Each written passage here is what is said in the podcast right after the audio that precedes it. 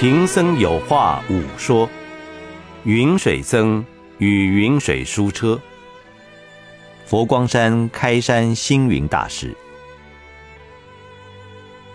贫僧的名字叫星云，星星高挂在天上，白云漂浮在空中。我也不愿意登在天上，也不愿意挂在空中。好在出家人一般都称云水僧。水留在山间小溪，汇成江河湖海。觉得云水僧也非常适合贫僧做另一个名字的称呼。偏乡医疗，便利贫者看病。佛光山开山以来，常常要出版一些纪念刊物，尤其开山四十年的时候，途中说要替佛光山和贫僧出版一本影像专辑，我就把它定名为《云水三千》。那本书有五公斤重，大多是贫僧在世界上到处云水的记录。所谓云水，让贫僧像白云漂浮自由，像流水婉转自在，所以一生也居无定所，真正是一个贫僧和云水僧了。有一位日本僧人叫滴水和尚，我对这个名字非常羡慕，因为我们中国人滴水之恩。涌泉以报的文化传统非常美好，所以后来佛光山为信徒服务餐饮、提供捡食的地方，都名为滴水坊，如滴水食坊、滴水书坊、滴水花坊、滴水画坊等，都以滴水为名。甚至在台湾、大陆都向政府申请注册。意思就是要感念世间上所有的恩人，虽是滴水之恩，我当涌泉以报。滴水之外，贫僧自然也喜欢云水，所以佛光山很多建筑、弘法单位也跟着这个意思，都把它定名为云水。比方信徒客人来居住的地方。我把它定名为云水寮。过堂餐饮住宿的地方是云居楼。连佛光山的医疗诊所，到各个乡间偏远的地方施诊，我都把它名为云水医院。在三四十年前，贫僧已经五六十岁了，但还不算很有办法，只能像悠悠的浮云。潺潺的流水一般，随份随力，弘法利生。我们曾经拥有十余部云水医疗车，每天浩浩荡荡的出发到各山区服务。我办不起大型的医院，不过我们希望让健康有钱的人出钱，为贫病的人治病，将医疗送到偏远地区。让贫苦的居民能因贫僧的一点心，减轻疾病，辗转周折到都市就医的艰难困苦，也不要因为医疗而花费许多金钱。云水医院确实帮助过许多苦难的人士，只是政府在乡间也设有卫生所，他们不喜欢我们参与类似的工作。因为我们施诊不收费，影响他们的业绩。我们不想妨碍人，就慢慢把云水医院缩小到只在佛光山下服务的佛光诊所了。云水书车，一元打造五十部。但贫僧对云水的喜爱不甘就此结束。在二零零七年发起，花了一亿多元，陆续打造五十部云水书车，也就是所谓的行动图书馆。每一部云水书车上配备的图书有数千本之多。每天穿梭在偏远的山区、遥远的海边，甚至穷乡僻壤，让一些贫穷的儿童也能在云水书车里读到他们喜爱的读物，好比漫画、童话故事、英雄传记、烈女传，或相关科学、时代新知等各种书籍，以及报章文艺刊物。这些云水书车归属佛光山文教基金会管辖，由如常法师担任执行长，规划相关购书、培训、发展等事宜。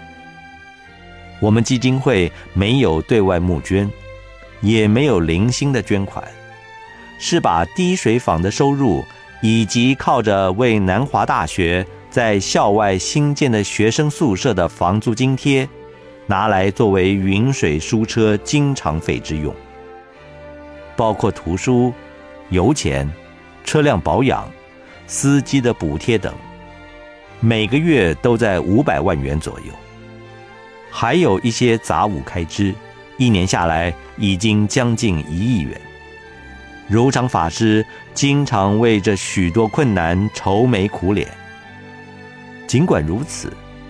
他对儿童的教育和我同样热心，每年还继续举办相关儿童说故事比赛、小作家征文比赛、儿童绘画比赛、儿童欢乐艺术节等活动。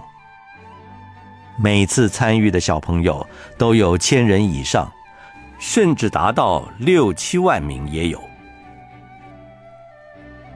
说学魔术。吸引看书兴致。现在，每当云水书车一到达目的地，小朋友就会蜂拥而来。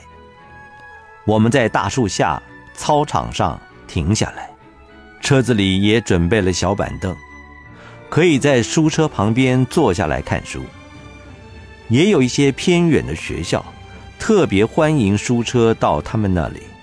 提供学生阅读一些课外读物，提高小朋友的读书兴趣。我们和这许多位处偏乡、设备简陋的中小学合作无间，希望为学生带来智慧，带来欢喜。我记得这五十部云水书车宣誓受旗时，承蒙当时的教育部部长亲临参与。但多年来也没有得到教育部的片言之字，或补助一两本书籍。贫僧想，经常讲说要为社会，要为国家，我们没有向信徒要钱，也没有向政府要求补助，但云水书车像飘飘的云，潺潺的水，在大家的努力发心下，在穷乡僻壤。虽不为人知，自然有一些护持的因缘。之所以愿意这样做，没有别的意思，只想到贫僧幼年失学，了解没有读书的苦处。现在能有一些办法，为和我童年相同命运的孩子尽一点心意，这也是平生快慰之事。多年来，许多的义工妈妈自愿发心，跟随云水书车，在台湾各地山区海边为儿童讲说故事，唱着歌谣。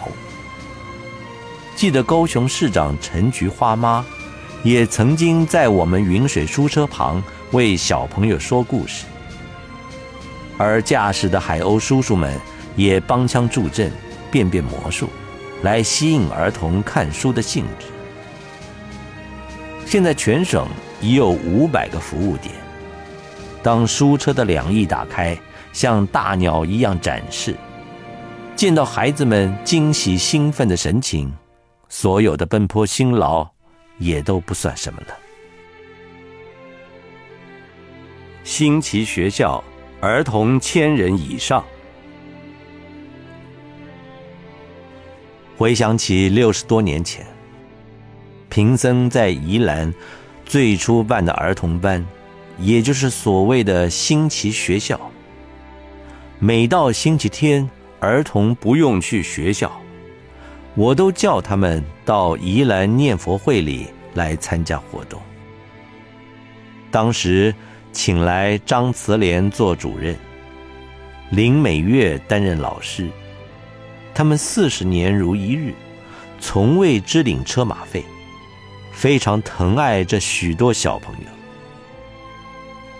有时候给一张小小的画片。一粒糖果，一块饼干，儿童们就喜不自胜，我们自己也欢喜不已。所谓喜舍喜舍，舍就是欢喜，真是一点也不错。那时候实在因为地方太小，每次集合的儿童都在千人以上，只得在寺庙外面的庭院活动。有时看到八九岁的小妹妹，身后还背着一两岁的小弟妹，也会合掌跟在后面念佛，让贫僧看了真是热泪盈眶，感动不已。觉得自己若不发誓普度众生，实在愧对出家为僧。那许多儿童班的小朋友，后来参加学生会、补习班。歌咏队一路成长，有的人在大学教书，有的人做医生，有的人做过县议员、立法委员，也有人在监狱布教等，各行各业都有。现在很多都已退休了，像林清志、林秀梅夫妇，每个星期都到监狱里教化。一发心就是四十余年，风雨不断。政府聘请他们担任正式的义务教会士。政治大学郑时岩教授担任过教育部常委，著述不断。在佛教心理学方面开创出一片天地，教学、心理辅导令无数人获益。医师李宗德不但自己在国内行医，也和当初我们的大专夏令营数十位做医师的学员，像在洛杉矶的沈仁义、李景星，在日本有林宁峰、福原信玄等，一同在国外行医救人，让贫僧云水弘法中偶尔有一些小毛病，都劳驾他们。把医疗器材搬来我们寺中，为我无偿治疗，这在海外真是一件奇人妙事，令人感动不已。回顾贫僧这一生云水弘法，撒下菩提种子，如今长大，不但自己花果满树，又在各地撒播种子，结果实在无限无量。这数十年来，贫僧每年云水绕地球两三圈是常有的事情。在台湾上山下海，东南西北奔波也是经常有之。我们称念的阿弥陀佛是一句佛号，意思是无量光、无量寿。所谓无量寿，超越了时间；所谓无量光。超越了空间，能超越时间空间的，那就是宇宙的真理。贫僧一生学佛念佛，希望能可以忘记时空的限制，忘记人我的对待，忘记生死的流转。所以贫僧又号云水僧，又怎能说不疑呢？捐退休金，香港人也发心。从儿童班、星期学校，到云水医院、云水书车，六十多年的岁月，就在默默无闻中悄悄的过去了。贫僧没有什么了不起，都是那许多义工、说故事的老师、说故事的妈妈、开车的叔叔等无名英雄的发心。他们的精神实在伟大。这五十部云水书车，除了在台湾，也开始在香港、日本、祖庭宜兴大学寺发展了。都是由我们各地分别院的徒众义工照顾，维持正常运作。这些云水在全台湾各处偏远山区、海边的书车，偶尔佛陀纪念馆有大型的集会，也会把所有的车子全部调回来，一起展示开放，让活动其中的大小朋友看了都感到惊奇不已。一同在书车旁流连观赏阅读，慈悲喜舍，在热闹的地方去做比较容易，在冷淡寂寞的地方就不容易了。佛光山也不一定以大学、报纸、电台作为教育文化的传播工具。我们全台湾的分别院都有儿童教室。儿童图书室，而在乡间农村、偏远的山区，我们也愿意照顾那许多缺少慈爱的儿童。有一些了解我们的信徒，像赖维正、刘昭明、罗里阿昭、马廖雪月、谢延胜、刘破秀、陈和顺、蔡国华。谢成莲、白青洞、蔡碧玉、王碧霞、江晨喜美、陈宝月等等，甚至也有人把退休金捐出来赞助购买这些云水书车。他们对于教育的热心，怎让我不感动呢？最近闻说香港的蔡蝴蝶。高雄的温桂英等，又在发心各捐赠一部，也要花费一两百万元。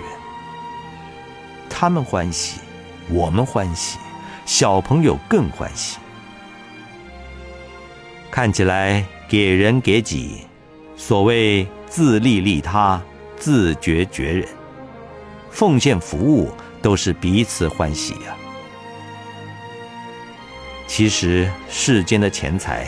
有散尽的时候，享受欢喜，享受奉献，才是无限的收入。